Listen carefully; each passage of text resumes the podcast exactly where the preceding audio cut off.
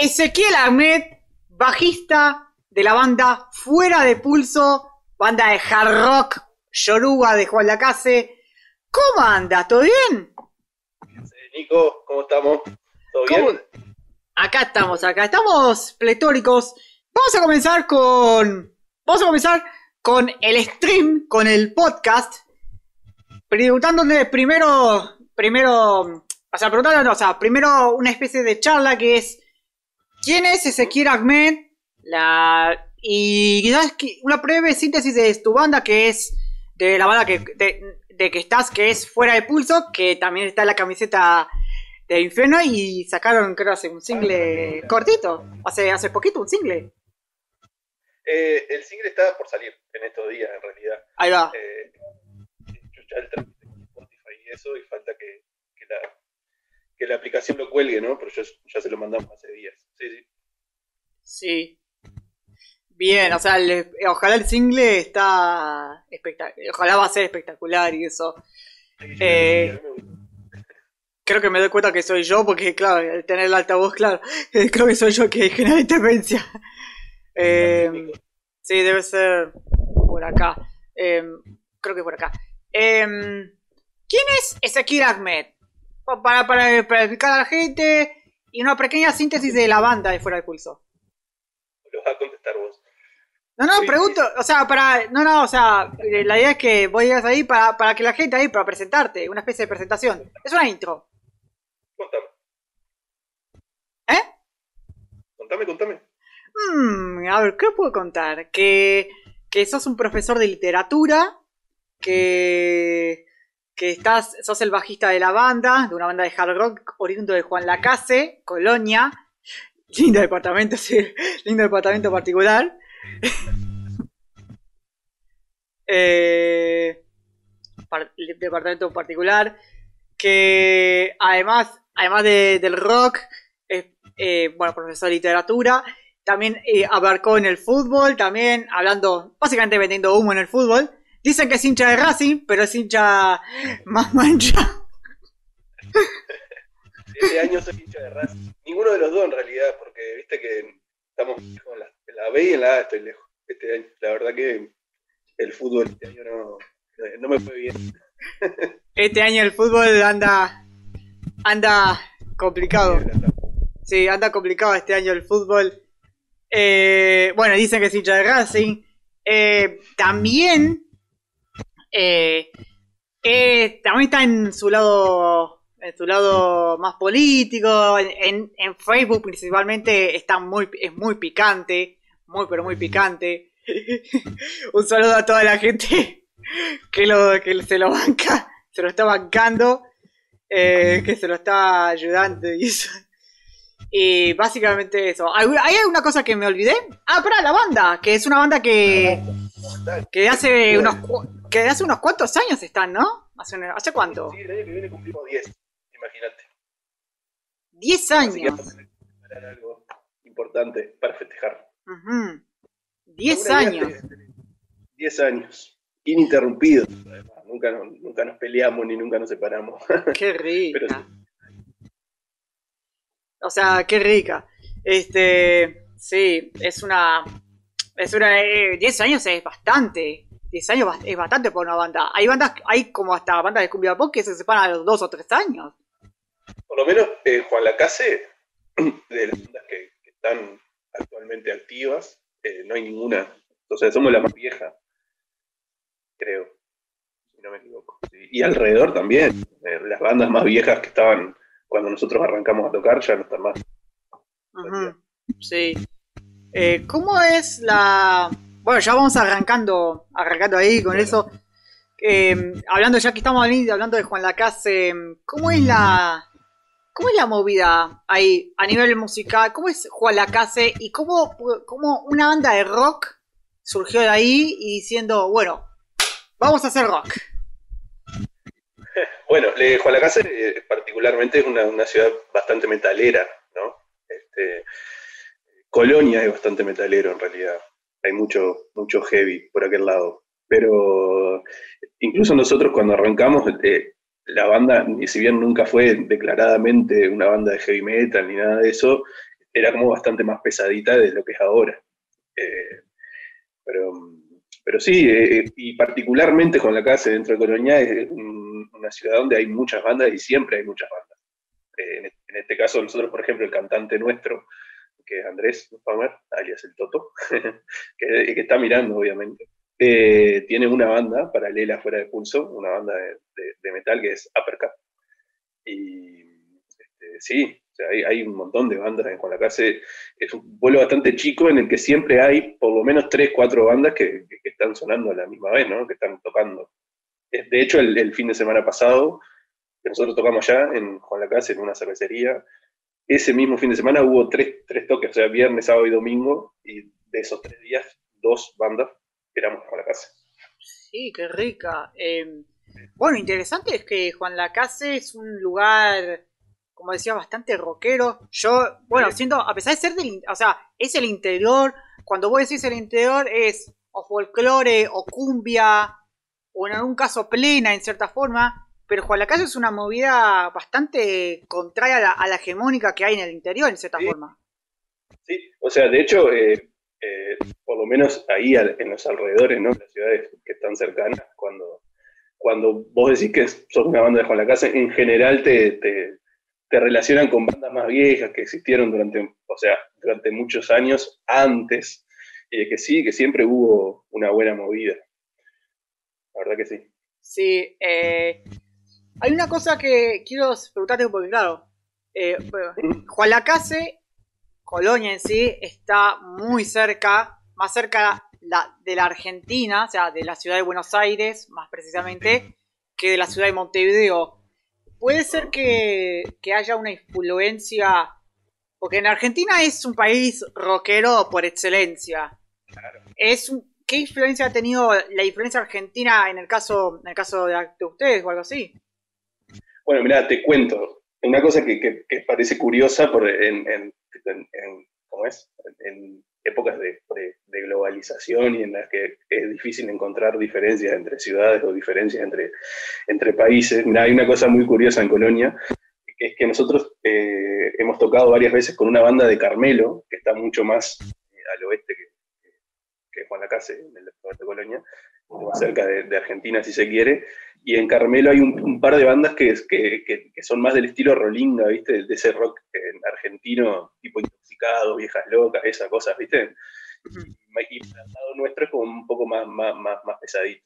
Eh, pero sí, es verdad, en realidad eh, yo y, mis compañeros de banda, todos este, crecimos escuchando eh, rock argentino más en aquellas épocas en las que éramos chicos, al principio de los 2000, un montón de bandas argentinas que, hicieron mucho ruido, ¿viste? Sí, sí, la influencia es, tal cual. Es más, en general somos como todos más hijos del rock argentino que del rock uruguayo. Sí, en cierta forma. Bueno, de hecho, a principios de la década del, del 2000, prácticamente lo que se escuchaba era rock argentino, hasta lo que pasó es en ese boom, ese boom, yo le diría el boom Pilsen Rock, podría decirle, ese bosque sur. Sí. la vela no te va a gustar, un tiro, la trampa. Hasta, antes de eso era, se escuchaba rock argentino, ¿no? Sí, se escuchaba rock argentino y esto tuvo una influencia bastante hasta. Esto lo voy a decir, esto lo saqué de, de, de un podcast de Bruno Podestá, que lo define hasta el 2015, cuando surgió la cumbia pop, cuando se tomó la masificación y ahora en los últimos dos años con el hip hop en este sentido. ¿Qué pasó? ¿Se dio vuelta? ¿Como que lo influenciamos nosotros a ellos?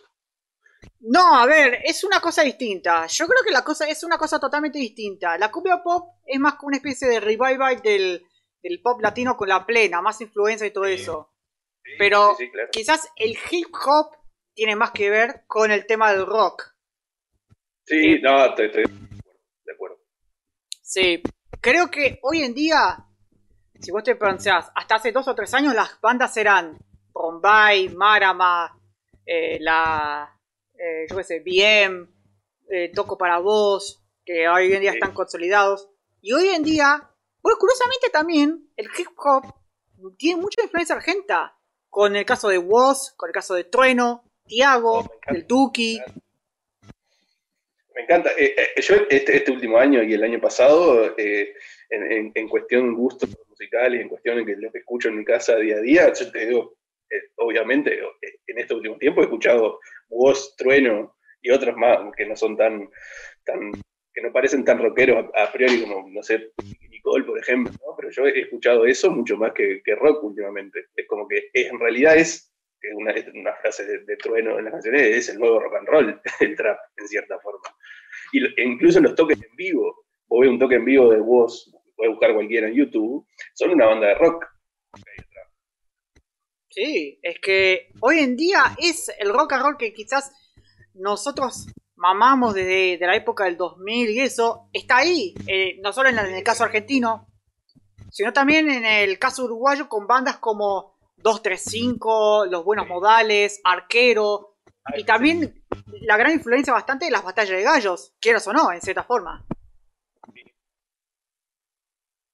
Sí, sí, sí, de acuerdo. En realidad, eh, incluso, que era lo, que nosotros le, le, pedíamos, o, lo que nos, de lo que nosotros nos quejábamos de la cumbia pop y todo eso, era, era eh, la, distancia estaba en que, no, no, tenían una determinada profundidad en, la poética, en las letras, digamos. Que ahora, con, con este caso de, esta explosión que tuvo el, hip hop o el trap, todo esto, eh, en ese sentido marcó una diferencia, porque se asemeja mucho más una letra de voz a cualquiera del rock argentino al principio de los 2000 que una de, de, Máramo Rombay, obviamente, ¿no? Entonces ahí es, que encontrás el rock mucho más adecuado a, a esto. Es que quizás son momentos. Quizás la época de la cumbia pop son es un momento de decir, bueno, está, vamos a hacer de joda, está todo bien, voy ir tranquilo. Pero lo otro, el hip hop, que también tiene mucho que ver con el rock, eh, me parece que es como que buscan, buscan reflejar algo, una queja de la sociedad. Más ahora en estos tiempos que en estos dos últimos años han sido bastante movidos. en Argentina explotó en el gobierno de Macri, ¿no? Sí. En realidad. Sin duda. El mundo streamer, sí, el mundo streamer, el mundo hip hop también eso, en cierta forma. Claramente, claramente. Bueno, y lo mismo pasó en, la, oleada anterior que hubo a principios de los 2000 en Argentina, o en, Uruguay también, con esta, este boom Pilsen Rock que hubo, son también hijos de la, de la crisis del 2002.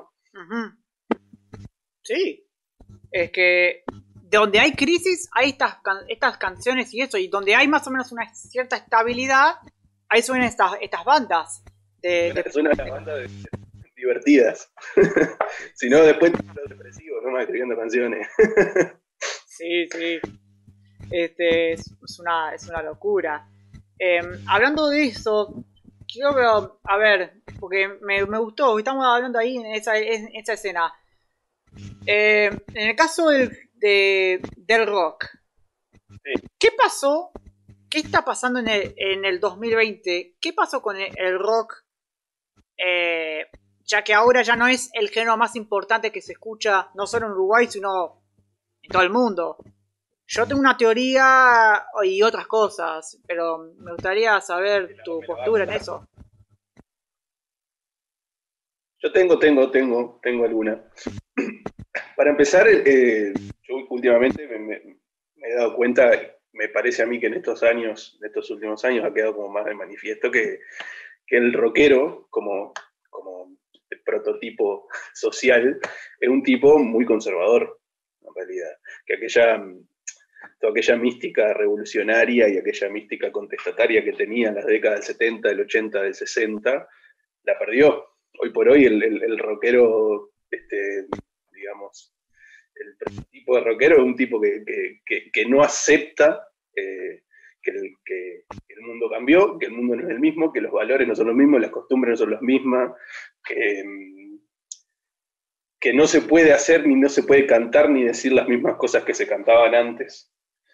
Y, ahí perdió mucho terreno. O sea, a ver, yo te doy ejemplos de gente que yo quiero un montón y que, y que admiro. El caso de Papo, Papo, el, Papo, el Papo, ¿no? El, no, el, no, el, no el, rapero, sino, sino el Papo nuestro. Y en realidad, si vos te pones a pensar si Papo estuviera vivo y estuviera cantando y, haciendo y diciendo las cosas que decía en la televisión y en la radio cuando salía, el tipo estaría cancelado de todos lados, ¿viste? Y lo mismo, bueno, ahí tenés, ¿sabes cuál es el, ¿sabes cuál es el ejemplo vivo de esto? Ricardo Iorio. Sí. ¿Viste? Entonces, en ese sentido, eh, el, el rockero mismo es un tipo muy conservador. Entonces, perdió, perdió mucho lugar con, con, un montón de gente joven que vino de otro género a tomar el lugar aquel que tenía de revolucionario, de contestatario. Vos fijate que eh, la, diferencia está ahí en que, en que esta gente que vino del trap y todo esto eh, tomó como la bandera de, la, de las nuevas agendas de derecho, que para muchos rockeros están mal y no las acompañan que aparte es un ambiente muy machista y que es un ambiente muy competitivo, todo eso también. Pero, pero sí, ahí perdió el terreno. En que no se pudo adaptar o es un tipo muy nostálgico que piensa que el mundo debe ser como eran los 80. Y los sonidos también. Porque otra cosa que yo veo muy mal, que no me gusta del mundo del rock, es aquella como no aceptación de, la música digital o de la música digitalizada.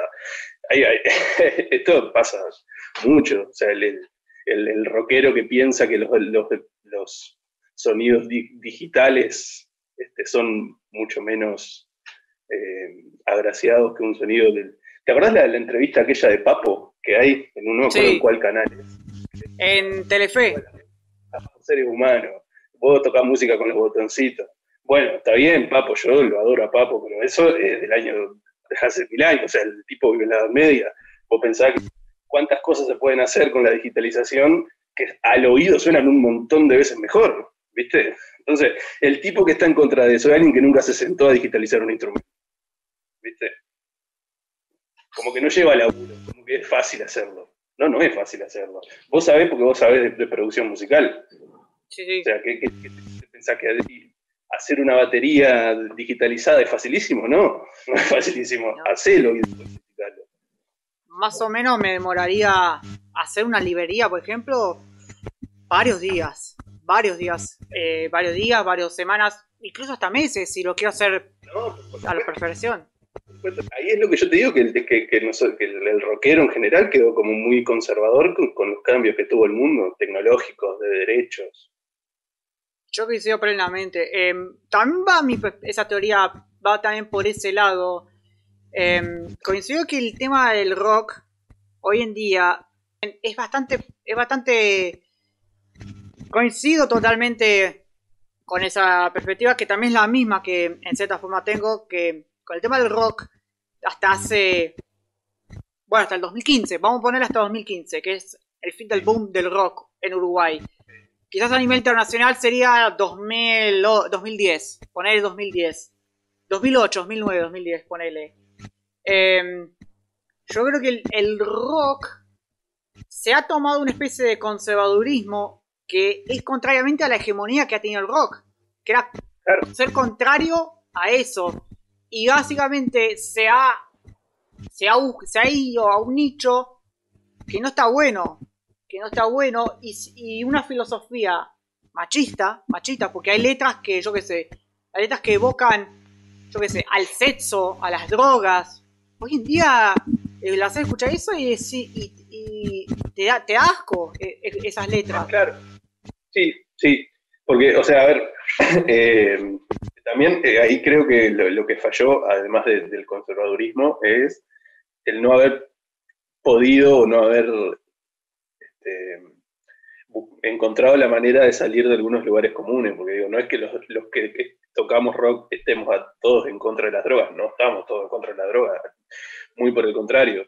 Pero hay que buscar también la manera a veces de, no tener que caer siempre en, vamos a escribir canciones que hablan de la droga, vamos a tener a escribir canciones que hablan de sexo, vamos a, traer, a escribir canciones que hablan de, mujeres, en realidad, ¿viste? Porque también se, torna muy repetitivo, eh, eh, que es lo que yo te decía hoy, de que este, esta nueva oleada que viene del trap y del, hip hop encontró el lugar ese que el rock dejó de escribir sobre el momento actual o el momento por el cual está girando la sociedad.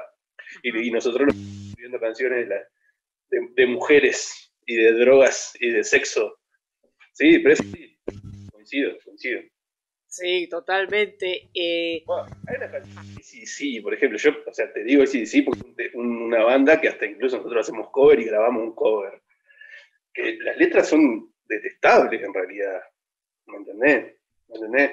Y no es que no te, no te guste, porque vos podés decir, bueno, me gusta, además, bueno, hay que entenderla, la, hicieron en una época determinada, eh, todos somos hijos de la época en la que nacimos, no nos podemos escapar de eso pero está bueno también resignificarlas en la actualidad. Bueno, sabemos que esto dice esto, o que habla sobre este tema, o que tiene esta visión sobre este tema, pero bueno, es sobre una época que ya no existe, o sea, no podemos estar pensando y añorando y siendo nostálgicos de que vuelva a los 80, que vuelva a los 70, porque era con la música que a mí me gustaba. en realidad, el mundo cambia.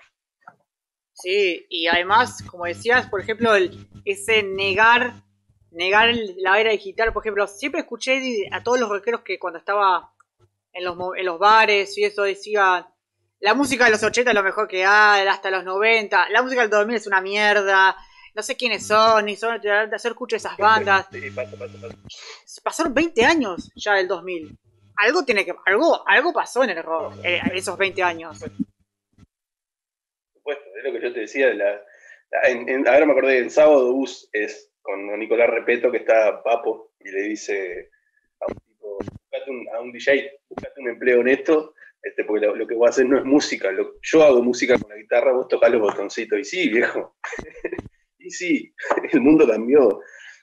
Si vos te pones a pensar en que la música en realidad es el arte, el arte hecha a través de los sonidos, ¿por qué no vale el sonido digital? Si suena este, digamos, bien para el oído y para el que lo está escuchando. Lo que pasa, que es otro problema que, que, que, que agarró el rock, es que los músicos habitualmente se creen que están por encima de la música. Entonces Papo decía que lo que hacía él era música porque era él y porque él lo tocaba con la guitarra y el DJ no. Entonces ese también es un problema de egos. Sí, sí es un tema, bueno, pues, el rock, tocaste un punto, un punto esencial que es el ego, ese ego que, que mucha gente ha, por decirlo, se le subió, lo subimos en general, y que, eh, y por ejemplo, vos decías lo del tema del DJ y todo eso, que hoy en día es esencial, es, es hasta importante, y si vos sabes, por ejemplo, Calvin Harris, hay un, yo vi hace un tiempo un video cómo hacía el single este, no me acuerdo el single, pero es un single que sacó recientemente, Calvin Harris. Él tiene en su estudio 700.000 pianos, sintetizadores, y él, decide qué, qué texturas, qué hacer con todo eso. No es poner un pendrive y tuki tuki tuki, es un piano, decidir, me parece está bien, le, hacemos un sidechain y eso.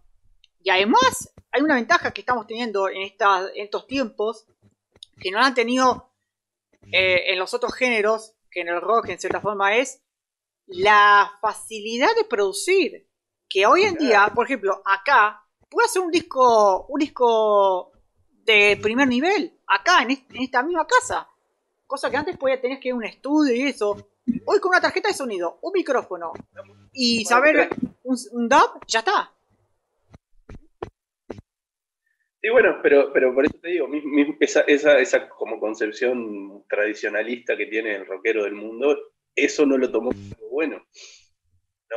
Porque también hay otra cosa, que es, eh, y pasa muchas veces, me parece a mí, en el interior, o acá en Montevideo también, este, o por lo menos no era el interior, sino en, las bandas chicas, como, la mía, de que hay, hay muchas bandas que quieren hacer música para otros músicos, ¿viste? Música culta para que escuche a alguien que sabe de música. Y en realidad, ahí estás generando, estás cortando, segmentando el, público, porque vos estás tocando algo que alguien que sabe de música puede decir que está muy bueno y que le encanta porque está recontra elaborado y bien logrado y no sé qué, pero dejas a un montón de gente afuera que si no conoce bien de música no lo pueda llegar a apreciar bien. Y además otra cosa, ¿quién dice que el arte tiene que ser de culto siempre? A ver, yo estudié música tres años y toco una banda hace diez. De cine no tengo ni idea.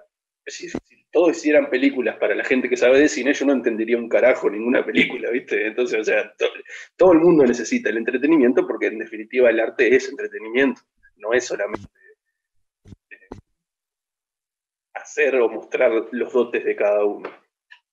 Sí, coincido en ese sentido porque ¿quién dice?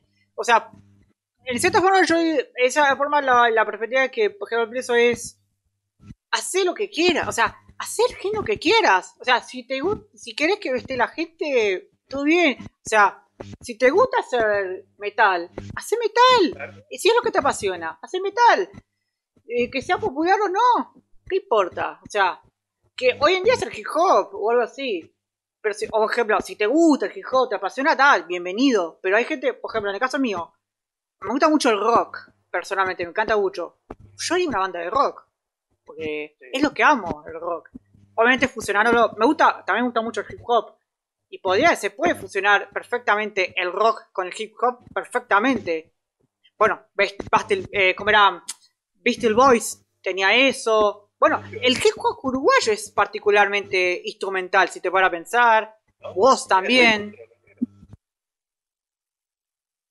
Sí. Sí, dale, ¿qué me ibas a decir? No, no, no, eso, eso, que es bastante rockero en cierta forma. Em, yo comparto todo eso, que hoy en día el rock es totalmente arcaico. Eh, gente tóxica también, ¿no? Y gente muy under de mala muerte, ¿no? No, por supuesto. Mira, te, voy a contar una cosa que nos pasó a nosotros antes de, que estallara todo esto de la pandemia.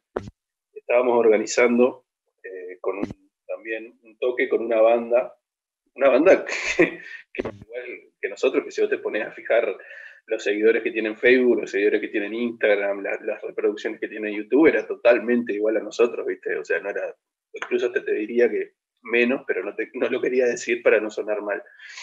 Eh, estamos organizando un toque en conjunto y como ellos eran los organizadores y creían que podían llevar un poco más de gente porque eran de acá y nosotros originalmente somos de Colonia, aunque a veces tocamos en Montevideo y tenemos un grupito de gente que en general nos va a ver. El, problema de los, de, los, de los pibes era que querían estar más, más querían tener su logo más grande que el nuestro en el afiche, ¿viste? ¿Entendés? Y, incluso el toque casi se, después no se hizo nada por la pandemia, ¿no? Pero en un momento como, como peligró que se hiciera el toque por el, por el tamaño de los logos en el afiche. Entendés que si, mientras estés en ese tipo de discusiones chiquititas, el, el, rock como género no, no, no, va, no va a surgir de ningún lado en realidad. O sea, eso, eso está mal en cualquier género, ¿no? Que, vos quieras tener cuando se un toque en conjunto el, el, logo más grande tuyo porque a vos se te ocurre que capaz puede llevar cinco personas más, porque cuántas personas más que nosotros iban a llegar, que, que no era un escenario el toque. claro, es que es eso, también la gente que de la misma banda, las organizaciones también, pues yo me acuerdo cuando tenía la banda, ir, a cualquier lado, totalmente random, lugares random, lugares de mala muerte, básicamente. Bueno, vos también eh, te fuiste a tocar lugares de mala muerte increíbles. Sí, sí, sí. No, y, gente que, que, intenta sacar una tajada económica de eso también, de bandas como las nuestras que son re chicas, ¿no? Como esa, bueno, hay un montón de gente acá y, los, somos de los que vivimos en Montevideo y, andamos acá a la vuelta, sabemos bien los nombres y eso de gente que, se aprovecha mucho de la banda chica para ganar plata. Entonces te, obligan a vender determinado tipo de entradas a determinado tipo, a, determinada cantidad de dinero para quedarse con la mayoría de las cosas, ¿viste? Entonces no hace nada porque el que hace sos vos, el que ensaya sos vos, el que se compra tus instrumentos sos vos, el que se mantiene y estudia y se paga la clase de música para saber tocar sos vos, y en definitiva el tipo, por organizar y alquilar un lugar, se termina llevando la mayoría de la plata, y eso ha pasado un montón de veces. Em, y con respecto a esto, em, hay dos cosas, además de, de esto, yo creo que como dijo, dijo una vez hace un tiempo, en el año 2014, Gene Simmons, dijo mm. la famosa frase, el rock está muerto. Hoy en día estoy diciendo, para mí está muerto el rock. Comercialmente hablando está muerto. como género no va a morir nunca, pero comercialmente está muerto, en cierta forma, si, se pone a pensar. Sí. Sí. no, para, mí volvemos a lo mismo. Eh, por lo menos, no sé, en otros lugares del mundo, porque no tampoco soy conozco mucho, pero por lo menos en el, en el Río de la Plata, eh, además de las bandas que ya están consolidadas hace años, como, no sé, no te gustaron Once Tiros o cualquier banda argentina, o la de la puerca o lo que sea, eh, está resurgiendo en, en, esto que hablábamos hoy del tema del trap y el rap, ¿viste? que no está muerto por eso. ¿Cuántas veces, te acordás del, último Montevideo Rock, que en, realidad se terminó suspendiendo y que en la grilla estaba Woz y estaba Nicky Nicole? Sí. Y la gente protestaba porque eso no era rock. bueno, basta poner un video en YouTube de, un toque de Woz en vivo, a ver si no es, no es rock, ¿no? Este, entonces, yo creo que deberíamos aprovechar eso, por lo menos acá, en el Río de la Plata, en Argentina, Uruguay, aprovechar de que en realidad tenemos gente que está haciendo rock. Rock, yo te estoy hablando del rock no como género, no tanto como género, sino como, filosofía en, la manera de encarar la música. Porque en definitiva no te va a gustar, me encanta, este, pero no es rock, son baladas un poquito más rápidas nada más. Sí, es que, es que esa música va a ir por ahí. Eh, y obviamente en el ambiente del trap. Es por ahí. Sí, es por ahí. Y está bien, está bien que esté ahí. ¿Qué, o sea, ¿qué problema tiene? ¿Qué problema hay que tener con el hip hop? ¿Qué problema hay que tener el rap? Hay que apoyar, hijo. Es incluso, así. Incluso desde el punto de vista social, el, origen es igual, es el mismo que el rock y que el blues. ¿No? Sí. Viene del norte y viene de las clases populares y viene de la, raza negra, ¿no? ¿Cuál es sí, sí. Bueno, sí, desde las, desde los, del mundo anglosajón, eh, bueno, bueno, la película, creo que una película que es emblemática en ese sentido es 8 millas, la película de Eminem, creo que es una, una película que más refleja claramente cómo es la movida y también mucho influenció esa película bastante en hoy lo que es la batalla de gallos, que hoy es la influencia más importante que hoy tenemos, que hasta hace tres años no era, no era eso. La del año pasado la vi toda en vivo, la, la Red Bull Internacional. Yo obviamente soy, soy bastante hincha de voz en, todo sentido, ¿no? En, eh, cuando compite y, y, en la música. Este, esa, esa vez, el año pasado quedó afuera en la primera, con Asesino. Sí. ¿No? Sí, sí. Pero estuvo muy bueno, estuvo muy bueno. Incluso, aunque el tipo uruguayo que fue, este, Franco, eh, a, la, a, la, Red Bull, eh, le fue mal porque perdió en la primera y, y perdió como por goleada. Este, estuvo espectacular que fuera porque hacía como 20 años que no, no había un uruguayo en la red, en la internacional, ¿no? Eh, este, fue hace, desde la primera Red Bull, que fue en el año 2005 la único representante que teníamos, lamentablemente falleció después de eso. Y, fue Franco, y ahora en dos semanas tenemos la Red Bull de Uruguay. Y en 12 de diciembre va a estar la Internacional República Dominicana. Bueno, yo, yo sigo bastante mucho las, batallas de gallos. Ayer vi la Red Bull de Ecuador. Ahora se viene la de Argentina, que es la más picante. Sigo la FMS. Es que hoy en día es, es por ahí. Hoy en día es por ahí. Antes, no sé, veías un partido. Bueno, obviamente veo partido de fútbol, pero ahora miro mucho más eso. Lo que pasa es que, claro, como hablábamos hoy, en realidad, hay una, una faceta de, lo que antes era el rock que, lo heredó ese, ese, ese tipo de música y ese tipo de ese estilo de, de, de competiciones, que es el tema de la, de la, de la, profundidad en la letra, ¿no? Que era lo que nosotros pedíamos a, algunas bandas de rock de, mediados de, la década del, 2010, del 2000, de la primera década del 2000, que no lo tenía, o lo que pasaba con la cumbia pop que hoy hablábamos. O sea, en definitiva, la batalla de rap es, una batalla de poesía, ¿no? Sí, hablando de poesía y me diste el pie y eso, ya que como hablas de literatura, sos profesor de literatura, me diste el centro, claro. eh, ¿cómo, ves, eh, desde el punto de vista musical, esa lírica, la literatura, cómo, obviamente es la, es la nueva literatura, el hip hop hoy en día, o sea, la música en sí es como si fuera la literatura siglo XXI, si te pones a pensar, ya que en general quizás todos estudiamos literatura, algunos leen libros, todo eso, la, yo personalmente no leo un carajo de, de eso, pero la música hoy en día es la nueva, liter, eh, la nueva literatura, ¿no? Bueno, ¿qué pasa? Pasa exactamente lo mismo en la, en la literatura que pasa en la música y, en el rock. Eh, se transformó, cambió, mutó.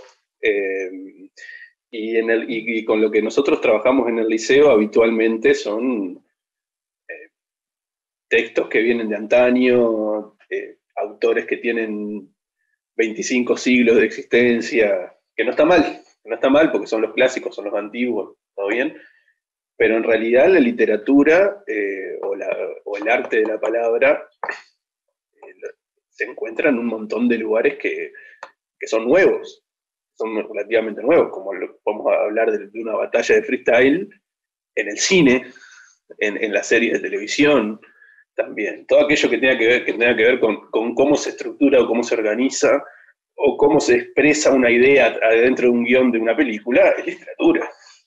¿Entendés? un, yo qué sé, un graffiti es literatura. O sea, pero pasa lo mismo, pasa lo mismo. En, el caso de, la enseñanza secundaria, eh, estamos como muy atados a, lo, que es clásico y a las formas clásicas. Y, también hay como un recelo de, todo lo que es nuevo, todo lo que es novedoso. Sí, coincido plenamente y creo que es, más o menos va por ahí. Bueno, creo que lo que se ha dado a conocer, o sea, ese, el punto de quiebre, en cierta forma, de, estos fue cuando le dieron el premio Nobel a Bob Dylan, el premio del Nobel de Literatura. Sí, bueno, pero, ahí tenés un ejemplo. Eh, Bob Dylan eh, no está en, en, los programas de secundaria. ¿Viste? Entonces, Y, hay una cosa que creo yo que comparten los que hacemos, que hacemos música o los que alguna vez estudiamos música o con los que alguna vez estudiamos literatura, es eh, una actitud o una, una creencia de que porque estudiamos ese arte o ese tipo de arte, tenemos una sensibilidad mayor que el resto de las personas. Entonces, por ejemplo, en literatura pasa mucho con, con un escritor que a mí no me gusta. Lo voy a nombrar, pero no me gusta, que es Pablo Coelho. Con Pablo Coelho pasa una cosa extrañísima, que es uno de los autores más leídos del mundo, que hace ficción, pero que a nosotros los que sabemos de literatura no nos gusta porque no, es tan profundo o no explota el lenguaje como debería explotarlo. Pero lo que pasa con Pablo Coelho, que para mí es recontrapositivo, es que hay un montón de gente que empieza a leer literatura a través de Pablo Coelho y después se engancha con otras cosas. ¿Me explico? Entonces, nosotros renegamos de un, montón de cosas nuevas que nos llegan porque nos parecen que, porque nosotros estudiamos en profundidad la materia, nos parece que no están a la altura, pero hay un montón de gente que entra a leer a partir de Paulo Coelho. Y eso yo lo tengo que valorar de alguna forma. Y lo mismo me pasa en la música, lo que hablábamos hoy. ¿Quién me dice? O sea, a ver, yo te lo digo que, que, que, que soy rey contra punky, los Ramones hacían canciones con dos acordes. Y que, y, de repente hay canciones de, géneros que no son tan eh, eh, valorados por los rockeros que, que, también tienen dos acordes. ACDC tiene tres. Sí, es que. Yo no, a mí no me gusta la cumbia, la cumbia, la genuina, tipo la cumbia colombiana, no me gusta me parece una cagada. Es mucho más, difícil de tocar que una canción de los Ramones. Un tipo para tocar cumbia y para tocar una cumbia colombiana tiene que estudiar mucho más que para tocar una canción de los Ramones. Y sin embargo, nosotros nos creemos que es más culto los Ramones, ¿entendés? A eso voy. Sí, es que en ese sentido me, es, totalmente evidente la famosa frase menos es más. Eh, hoy en día, eh, bueno, la banda del rock, en todos los géneros en general. Algo simple, algo digerible, puede ser, puede ser de trampolín para algo para algo más sofisticado, si, si vos querés, capaz que vos te quedas ahí y eso. Lo que pasa es que, es que tiene que ser algo consumible. Eh, yo también, o sea, en cualquier tipo de arte, eh, el artista escribe o el artista dibuja o el artista hace música para que alguien lo escuche. Eso cuando te dicen que hacen música o, que escriben para leerse ellos mismos, es mentira. Entonces, si va a hacer algo que nadie puede leer, eh, evidentemente no va a tener mucha repercusión. Y, eh, hay una cosa que, también pasa, que es que nosotros nos, creemos y nos hacemos los superados con que no nos importa lo que nos digan. Y nos importa, sí. Yo cuando escribo una canción, me gusta que a la gente que la escuche le guste. No la escribo para mí. Una vez que yo la escribí, que la grabé, que la presentamos en vivo, que la, colgamos en las redes, ya no me pertenece. Entonces, y, busco que le guste al que la está escuchando. No es que no me importa lo que me digan. O sea, esa ceguera también es mala. Sí, es que yo coincido en ese sentido también y, eso es lo malo.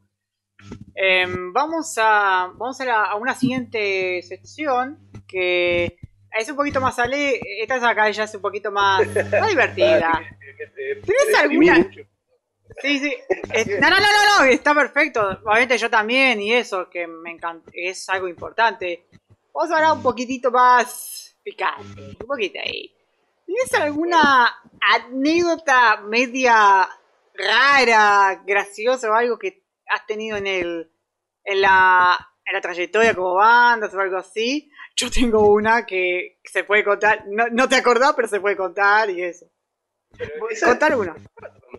Esa anécdota que vos decís. No, no, no, no, no, no, fue en otra cosa. También en la vida, también. Otra anécdota de la vida, todo eso. Hay una anécdota que es la del tazón de ropa. El tazón de ropa, yo no, sé, no me acuerdo de eso. Y porque estaba borracho, capaz. Nada, vamos a hacerlo. Imagínate que, mira, nosotros en 10 años, 9 años de banda que hemos tenido, eh, hemos, pasado por varias cosas y muy distintas. Pero hay una que, obviamente en este mismo momento los gurises de la banda deben estar escribiendo en el grupo de WhatsApp que voy a contar lo que voy a contar, porque ya saben lo que voy a contar. Eh, porque es gracioso y a la vez es como, pues si me meto en el rock para esto, pero nunca crees que te va a pasar en realidad. ¿Viste? Como que, ah, y al final pasó. Eh, eh, una vez estábamos en balizas tocando, habíamos ido dos semanas, hace como cinco años de esto, o seis, em, y habíamos conseguido como también seis, siete toques, uno atrás del otro, y nos habíamos quedado allá y, y teníamos que tocar así. Y el último día tocábamos en un bar. Eh, habíamos preparado una buena batería de, covers, como para que, para que la gente se amigara también con la banda y eso, no solo tocar canciones nuestras, sino también hacer un show un poco más divertido. Y casi al final del toque, eh, habíamos, nos habíamos propuesto hacer un, par de canciones de ACDC y en una de ellas, viste, que hay varios temas de ACDC que son interpretados como, como canciones de, de striptease. Eh, bueno, estaban en el toque, eh, que además estaba lleno de gente, estaba muy lleno de gente, se quedaron en bola, en bolas completas, eh, adelante nuestro, ¿viste? Y nosotros estábamos tocando, intentando no mirar, ¿viste? Porque aparte queda horrible mirar, mirar fijo, ¿no? Claramente. Hacer el equilibrio entre eso, ¿no? Entre mirar un poquito de costado a ver qué era lo que estaba pasando y seguir tocando. Y además, otra, otra. Diez minutos antes de eso, se había armado una, una pelea entre, entre punkis y, y, planchas, ¿viste? Eh, ahí adentro, del, adentro del, del, bar, en el que en una yo estaba tocando, me acuerdo de esto clarito, estaba tocando, estaba tocando, y cuando levanto la cabeza, pasa una botella volando, ¿viste? De, lado a lado, imagínate un salón, y pasa de una, de una eh, pared a la otra, una botella volando, ¿viste? De cerveza, ¡pah! contra la pared cae, y en el instante dos tipos que se cruzan en el medio con unas patadas voladoras, ¿viste? Y ¡pum! el piso los dos, es impresionante. es, el mismo toque, ¿viste? O sea, esas dos, esas dos anécdotas fueron en el mismo toque. Eh, mirá, me pasó esto. Lo peor, que lo peor, que todos estaban en pareja en su momento, imagínate estaban todos desnudos. El dueño local eh, cortó la electricidad y nos hizo irnos por atrás, porque claro, después se había armado tanto quilombo que no había escenario en realidad, o sea, estábamos tocando en el piso al nivel de la, gente que nos estaba viendo. Y como no había escenario ni nada y la gente se había como metido arriba del escenario, no nos iban a robar los instrumentos, ni mucho menos, ¿no? Pero, pero él se empezó a preocupar, el dueño del local apagó la electricidad, este, se quedó todo, no, estoy leyendo un comentario horrible acá, Turros versus gente de bien. No, no, eran todos gente de bien. Ah. Pero claro, con distintos gustos musicales nada más. Pero sí, eh, pasó eso. Tuvimos que ir como por, por atrás del local. Eh, viste que baliza es lleno de. Es, toda arena básicamente, con los instrumentos cargados, con algunos instrumentos, algunos, algunas cosas los dejamos ahí teníamos que salir medio rápido, sin, con, sin, sin luz, medio de la oscuridad, pero sí, pasó eso. Esa anécdota eh, la, la, recuerdo bien. Sí, nada, que, que, que, me hizo reír eso. Yo intenté no tentarme porque, claro, porque acá decían al fondo lo que Olgar decía, hay, hay un ruido raro, sí, es porque yo estoy hablando de lo que está sonando de allá de, del celular de quieres lo que se está hablando, o sea, es como una especie de interferencia. Por eso que yo intento... ¿Algo o qué? No, no, no, no, que ahí saben los comentarios acá. Eh, ¿Cómo andas, Plati? Y dice, llego yo y están hablando mujeres en bola. bueno, pero ¿sabes qué pasa?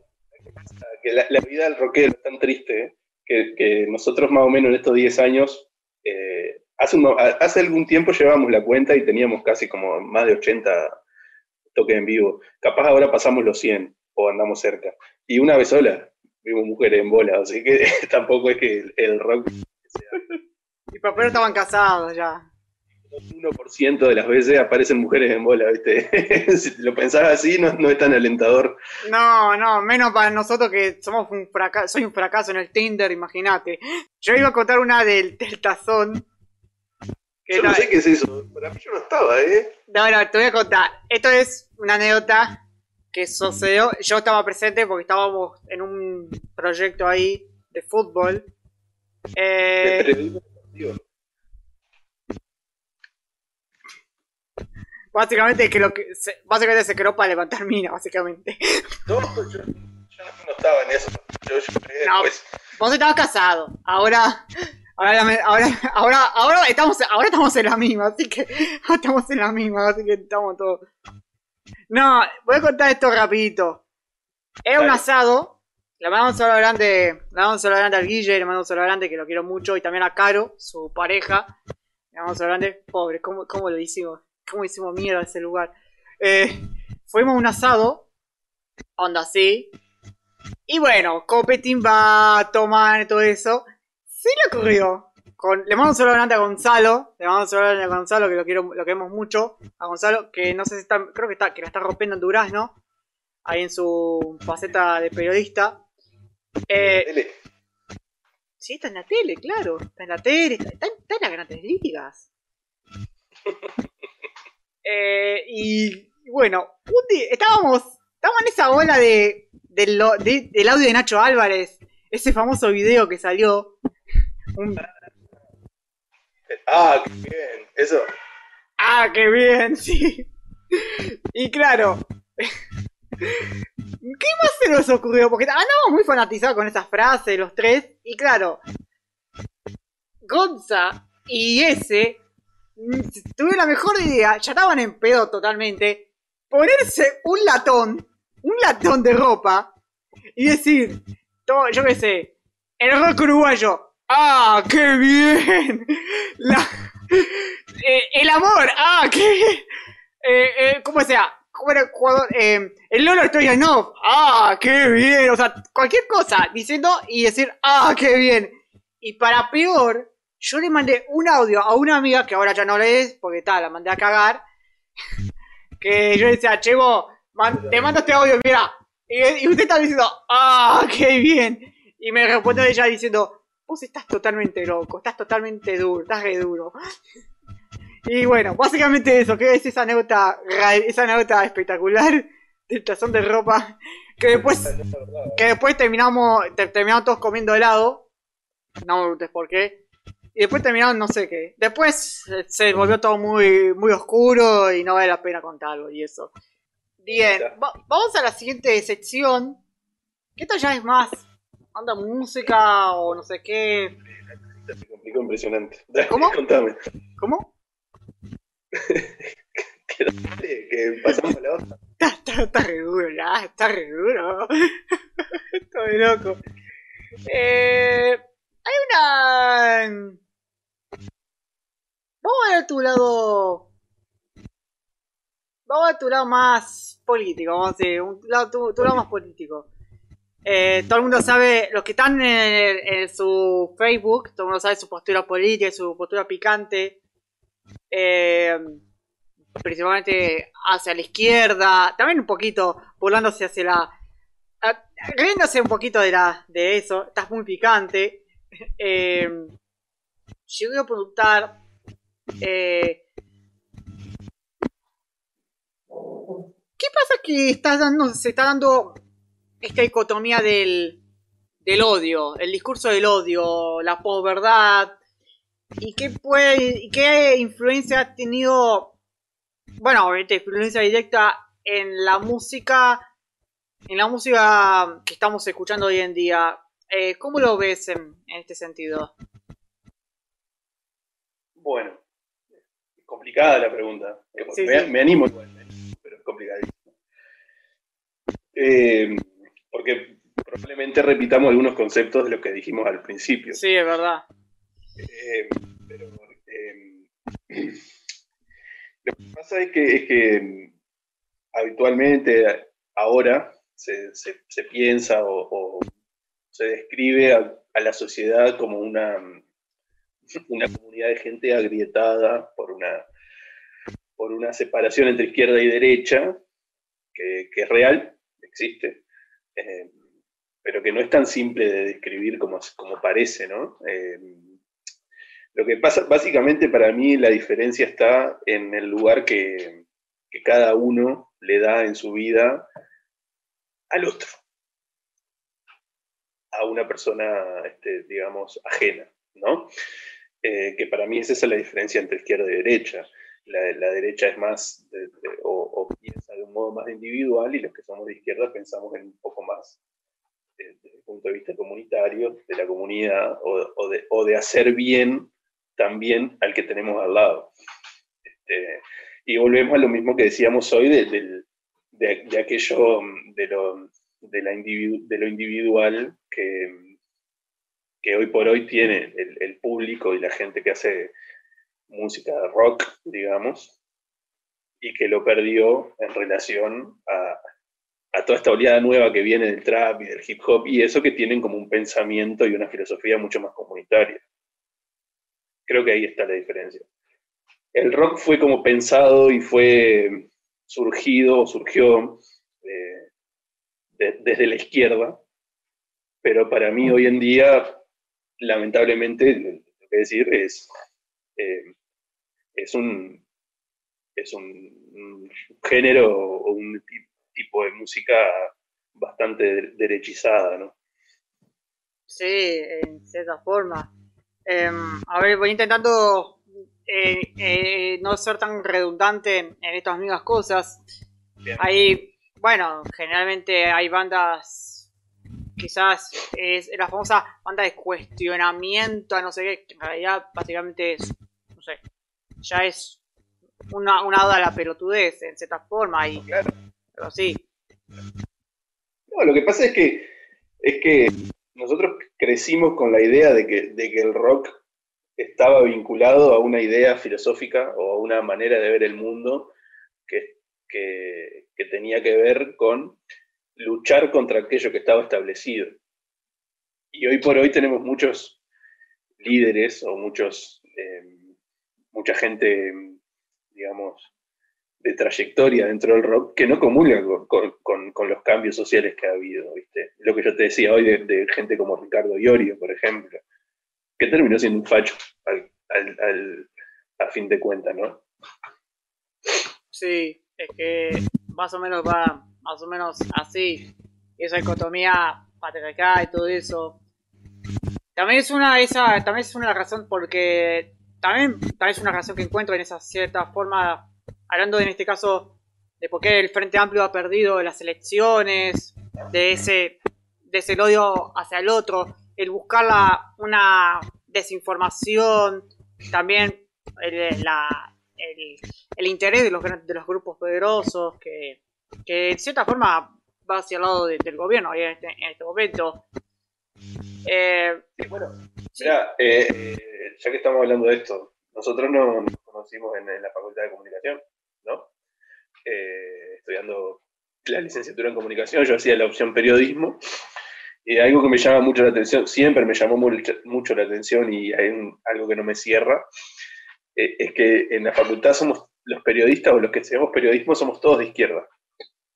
Y los medios son todos de derecha y está lleno de, periodistas de izquierda trabajando para los medios de derecha.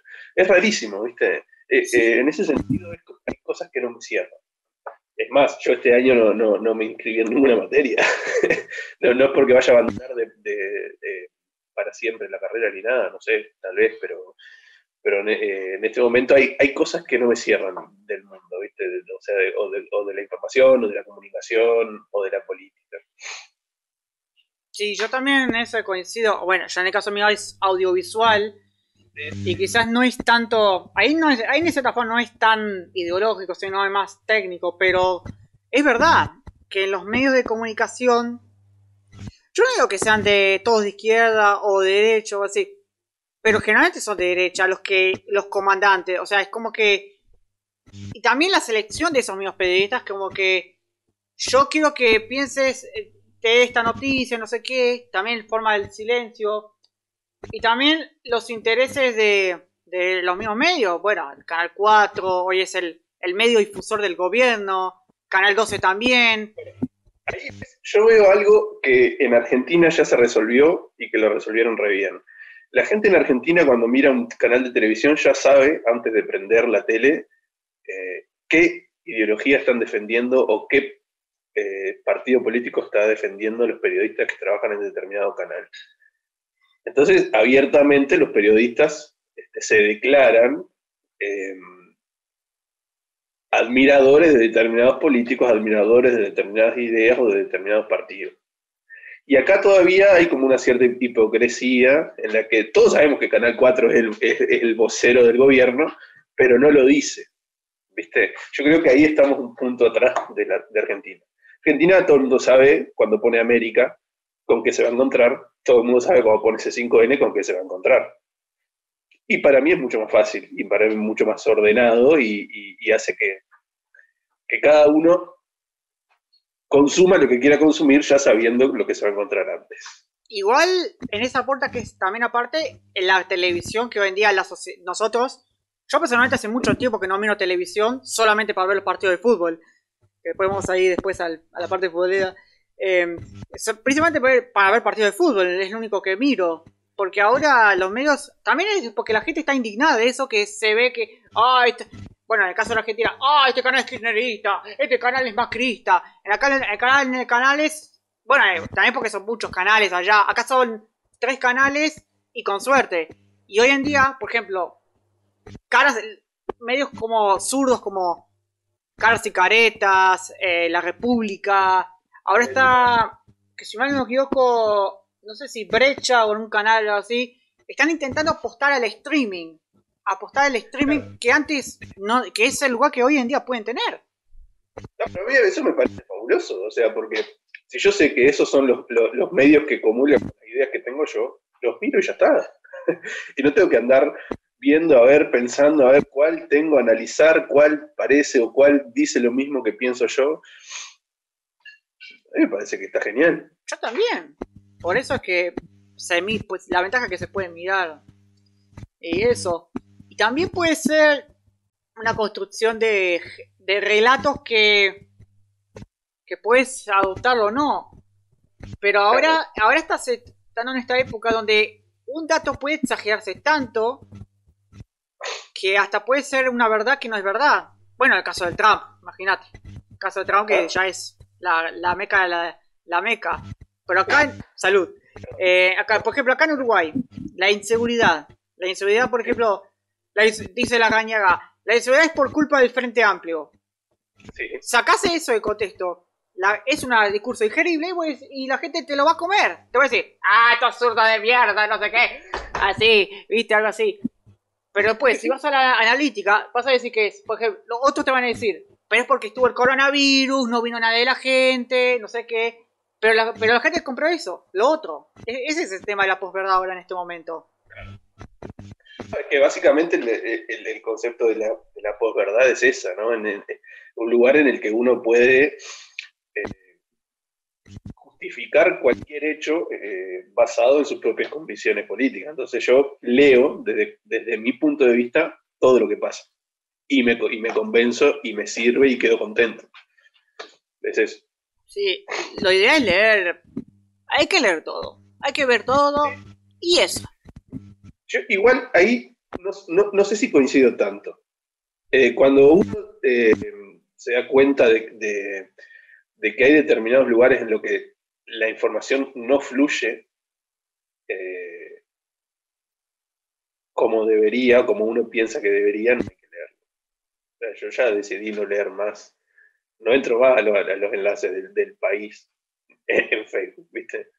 Este, y eso no significa que no lea medios o que no mire videos de medios que son opositores a lo que yo pienso. Pero hay veces que hay malas, malas intenciones. Hay que, hay que saber, me parece a mí, eh, interpretar y, y hay que darle un poco más de bola a pensar lo que hay detrás de la noticia, ¿viste? Y ahí uno se da cuenta cuando se puede leer y cuando no. Sí, coincido plenamente en ese sentido. Eh, y bien, vamos a la última parte de esta eh, podcast que ya está bastante interesante. No sé cuántos seguidores tenemos, o algo así, a ver, cuánto, a ver si dice la gente. Ah, está. No, es que no- ni sé cuánto, ni, cuánto- ni sé cuánta gente. ¿Cómo?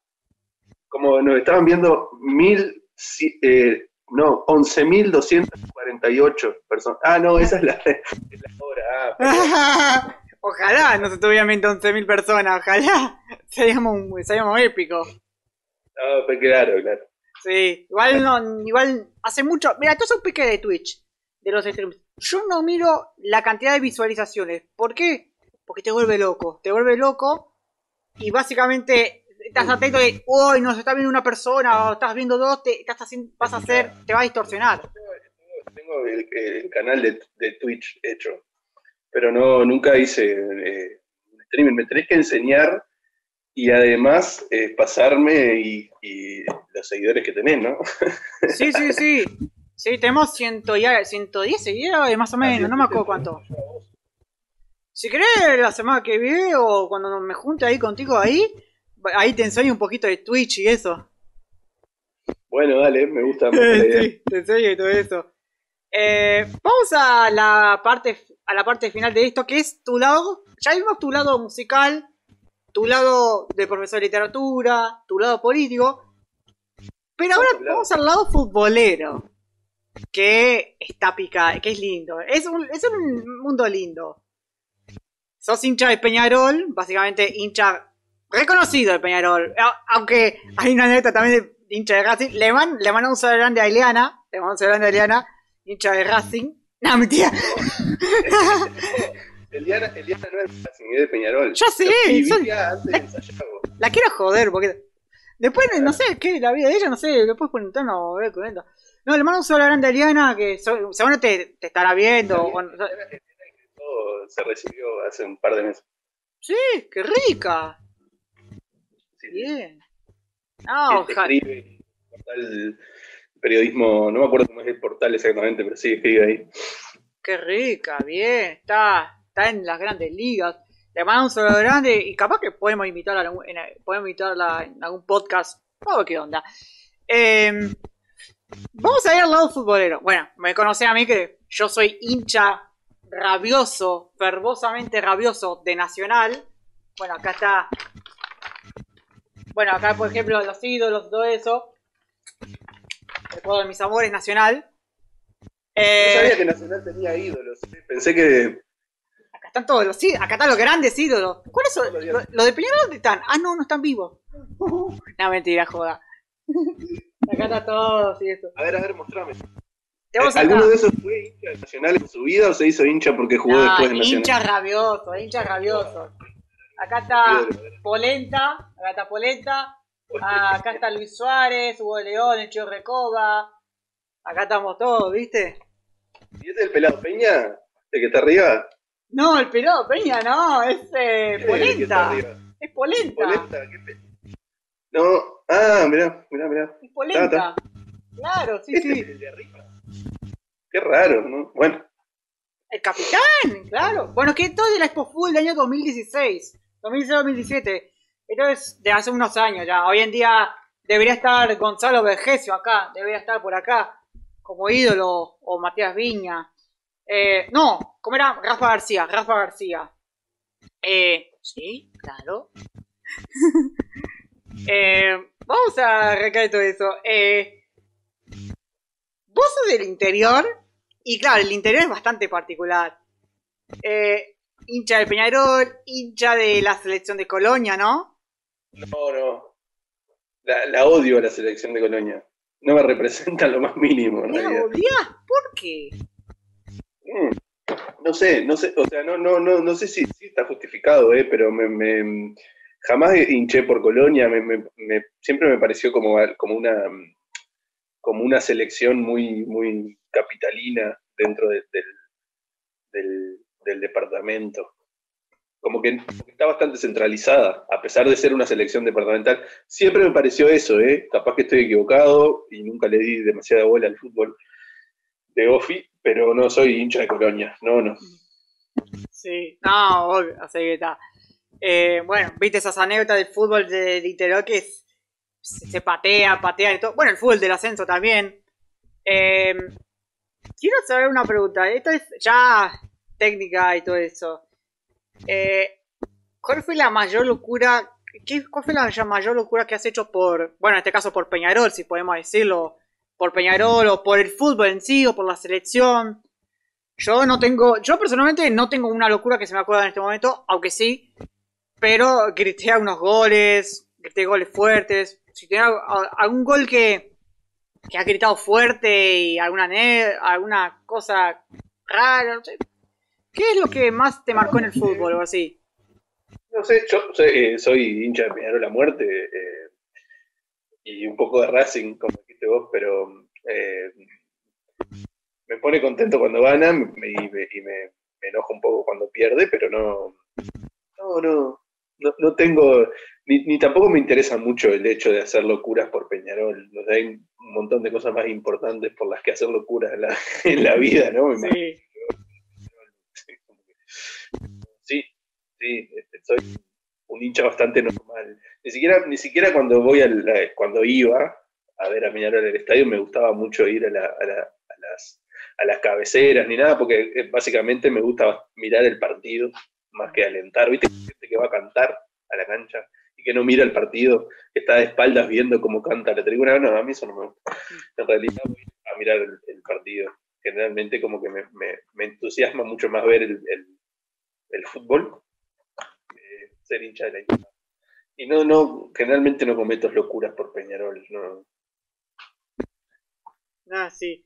Bueno, yo te recomiendo algo. eh, recomiendo alguna cosa. Ver el fútbol de as- ver fu- Hay que ver fútbol de ascenso. Se lo recomiendo a la gente. Ver fútbol de ascenso y prefer- preferencialmente ir a ver partidos. Es un mundo lindo el ascenso. Y eso porque estuve haciendo la tesis sobre Hur- Huracán Buceo. Es un mundo Ah. lindo. Contá, contá, contá. No, que estoy haciendo una- que ahora estoy la tesis de Huracán Buceo, que es sobre el sentido de pertenencia, y fui varias veces el año pasado a los partidos. ¿Cómo? La tesis es de la licenciatura en comunicación que ya estás terminando, estás por egresar. Sí, casi licenciado soy. Por eso, por eso. Claro, claro. Con la que voy a graduarme, espero. Licenciado. Sí, soy casi licenciado. No, creo que el fútbol. Bueno, yo soy rabioso de Nacional. Creo que una locura, última locura que hice, no es tanta locura. El año pasado, cuando fui, estuve en la bajada. La bajada, es- para los que no lo sepan, es un evento que hace la radio. Está básicamente para pasar música, estamos todos borrachos y todo eso. Eh, bueno, en realidad no tanto. Eh, no, no tanto. Bueno, este año no creo que se pueda por el tema del COVID. Es, no, es- un concepto que viene de, justicia infinita. Sí, justicia infinita. Sí. Y tuve que irme un poco antes porque estaba jugando, iba a jugar Nacional y era una de las esas finales, creo que la final de la apertura, no me acuerdo.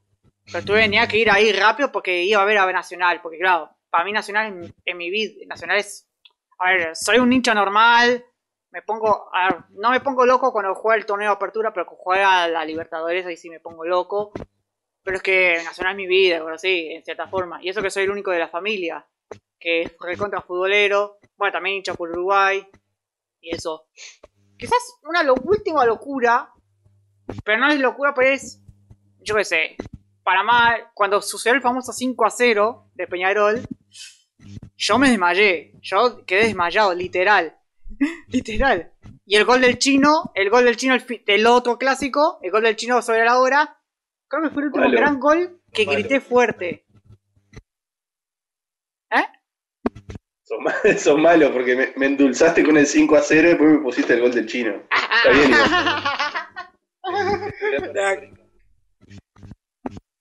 Quería jugarte un poquito. No, pero eh, sobre vos en el caso tuyo fue al revés. Pero yo cuando viste el gol del chino, yo vi el gol, yo, es el gol, gol del chino ese. Corrí por toda la casa, corrí desaforadamente que yo ¡Gol! Mi, mi vieja, mi, vie- mi vieja y mi hermano y mi abuela no entendían nada. Y diciendo ¡Gol! Es que creo que fue el último gran gol que desaforado, que, que grité desaforado. Básicamente. A ver, decías algo del 5 a 0, ¿qué pasó? A ver, te espero. El gol de Maxi Gómez contra, contra Chile en la hora, ¿no? De Uruguay. El, gol- el último gol desaforado que grité de Peñarol no me acuerdo, de- debería tener 5 años, hace, como, hace como mil años que no van a Peñarol. Pero, pero bueno, está. pero- El gol de Maxi Gómez. Bueno, el gol de, de la selección, el último que grité, creo que el de Gana. Creo que el que todos gritamos, el de Gana, el último. Sí, estuvo bueno. Sí, el, el, el penal de Loco Abreu. Sí, efectivamente. Mira, una persona que...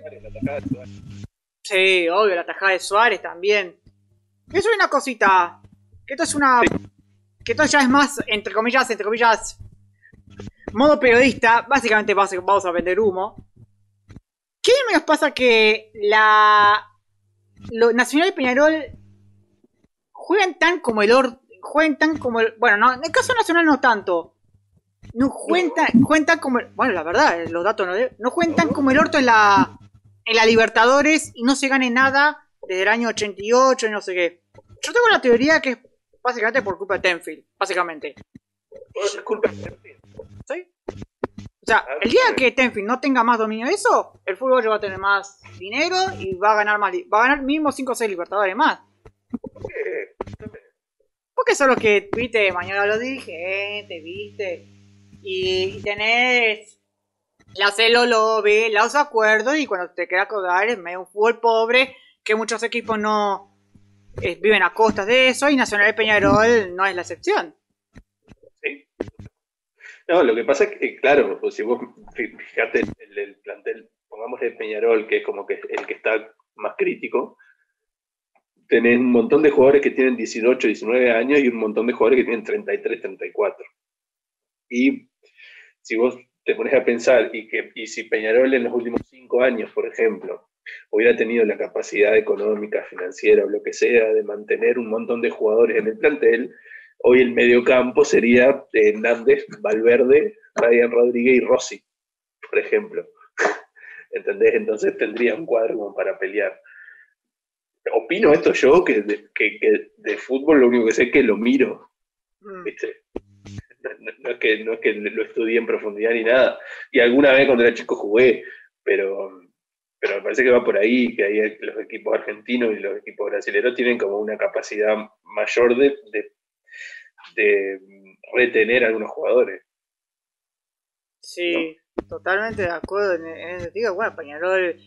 Peñarol es una murga, en cierta forma.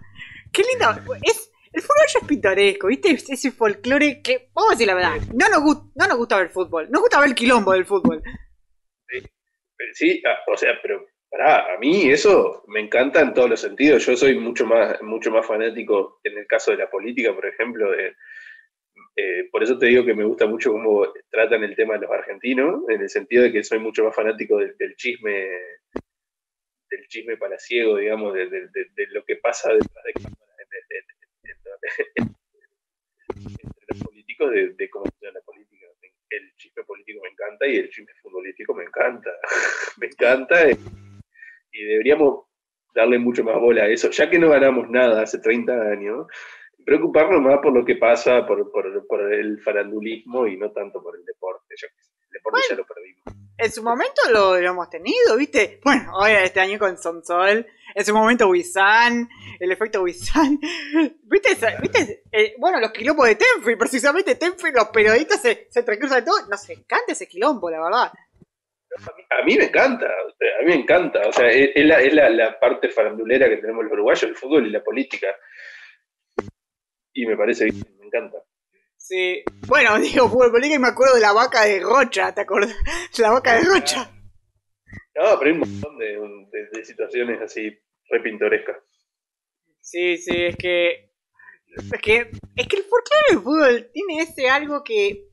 que, a, que a más porque acá, acá, viste, lo que, lo que vemos del fútbol, ya sabemos que es un fútbol de mierda, básicamente. El juego es una mierda. Las canchas son una. Bueno, salvo algunas canchas.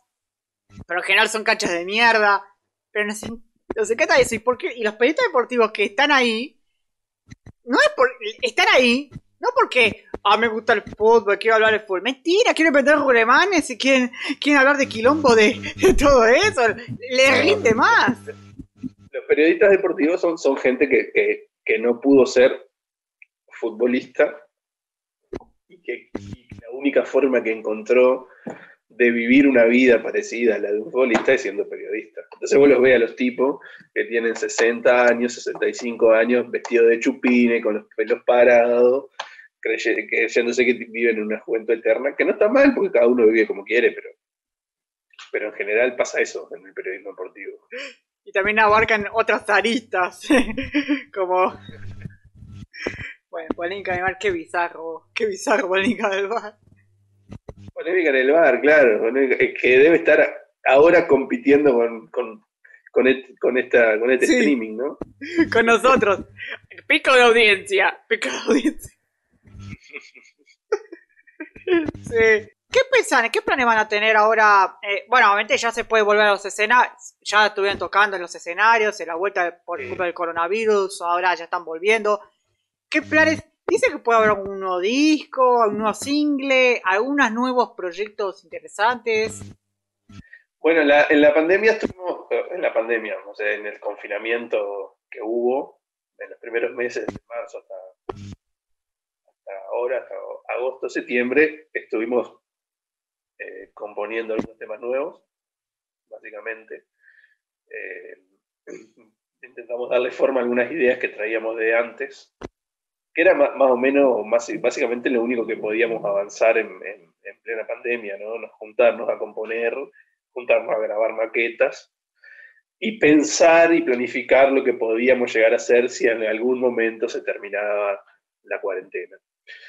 Y tal, efectivamente lo hicimos. Este, vamos a sacar, ahora en estos días se va a quedar público en, Spotify y en, YouTube un primer tema que, que se llama Drácula y que en Instagram y en Facebook ya estuvimos hablando en el Instagram oficial de la banda y eso.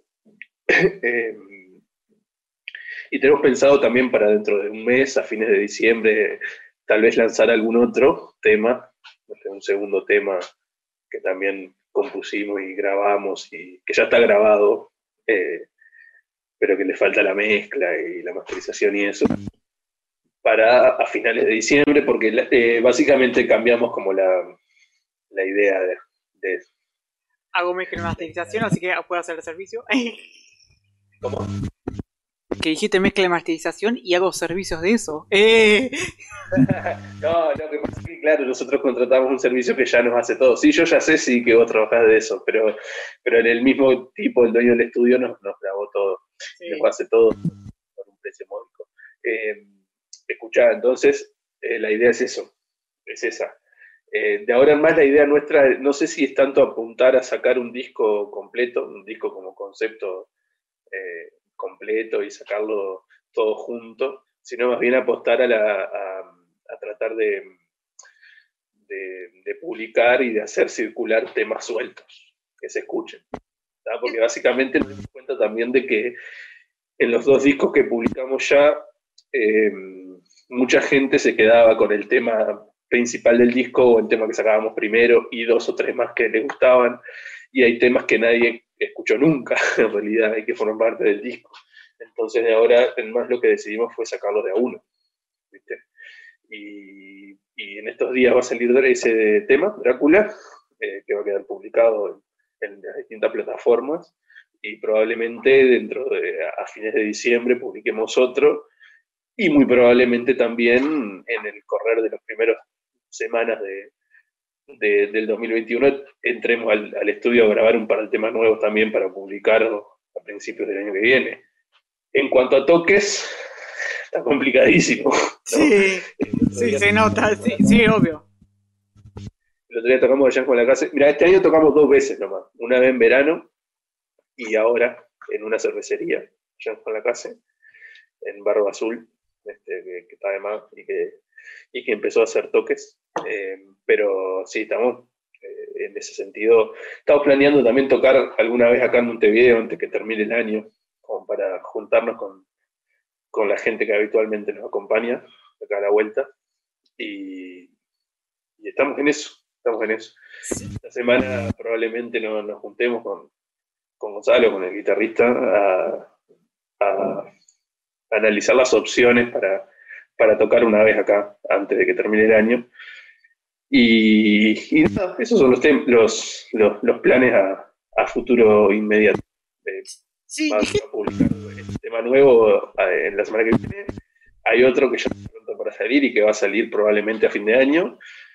Y vamos a tratar de tocar alguna vez más. Nos debemos un streaming también, porque hicimos un, un streaming hace un par de meses que, que salió un poco mal con el tema de la, de la conexión a Internet entonces nos debemos eso también, hacerlo para que en esta oportunidad salga un poco mejor.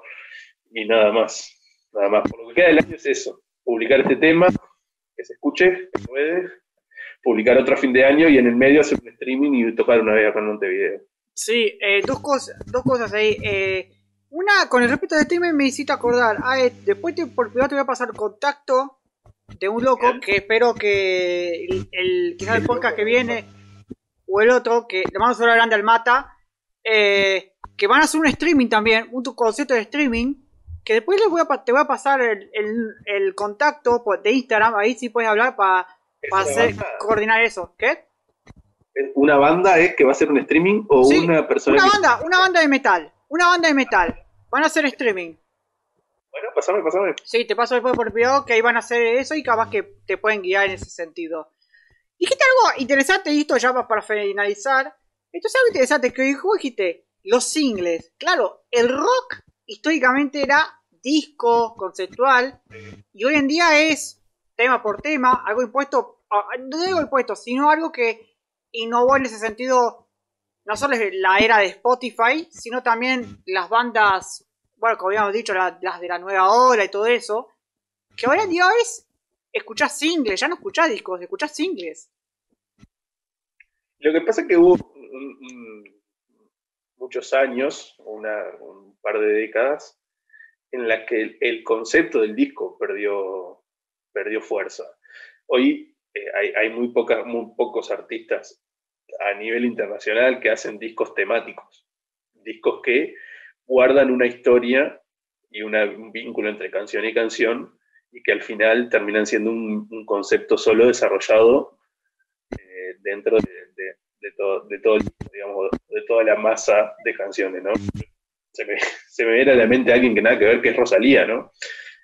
El disco El Mal Querer Rosalía un disco temático que te, va, te, proyecta eh, a lo largo de todas las canciones un, una historia de una, de una pareja y sobre la violencia de género y sobre cómo la mujer afronta ese, esa, esa, esa, situación. Entonces, mientras, mientras el disco es temático y es conceptual y hay un vínculo entre canción y canción, es funcional.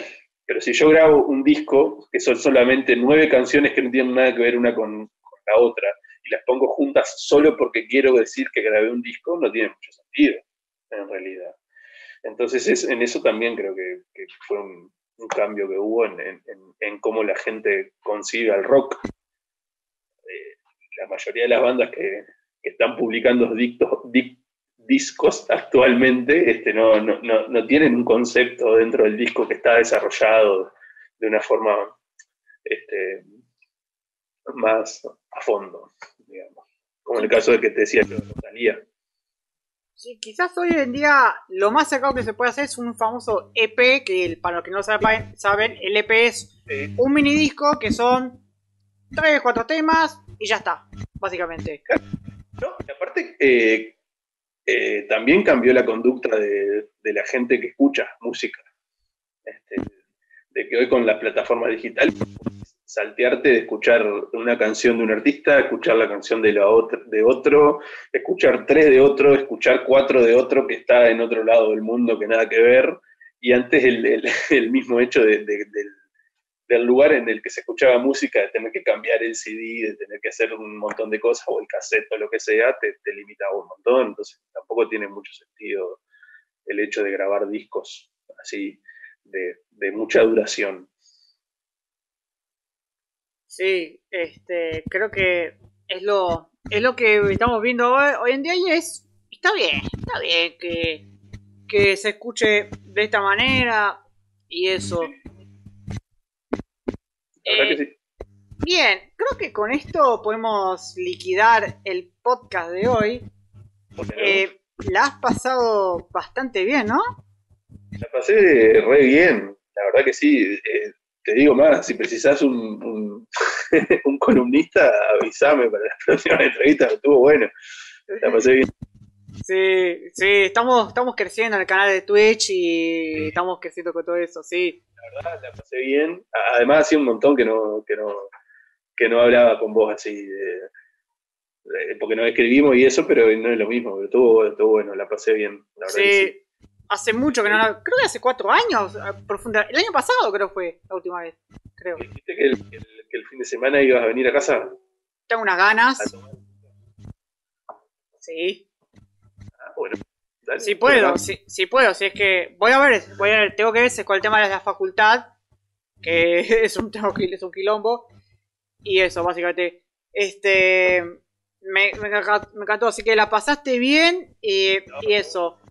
Eh, a toda la gente, a toda la gente, bueno, yo también la pasé bien, eh, la verdad la pasé bien, me encantó. Es, una idea que, estaba, que estuve pensando del año pasado y se está haciendo realidad ahora plasmando en Twitch, que es un podcast sobre, sobre música, sobre, sobre las cosas, y que hoy en Twitch estamos logrando eso. Y bueno, también el, el tema esto.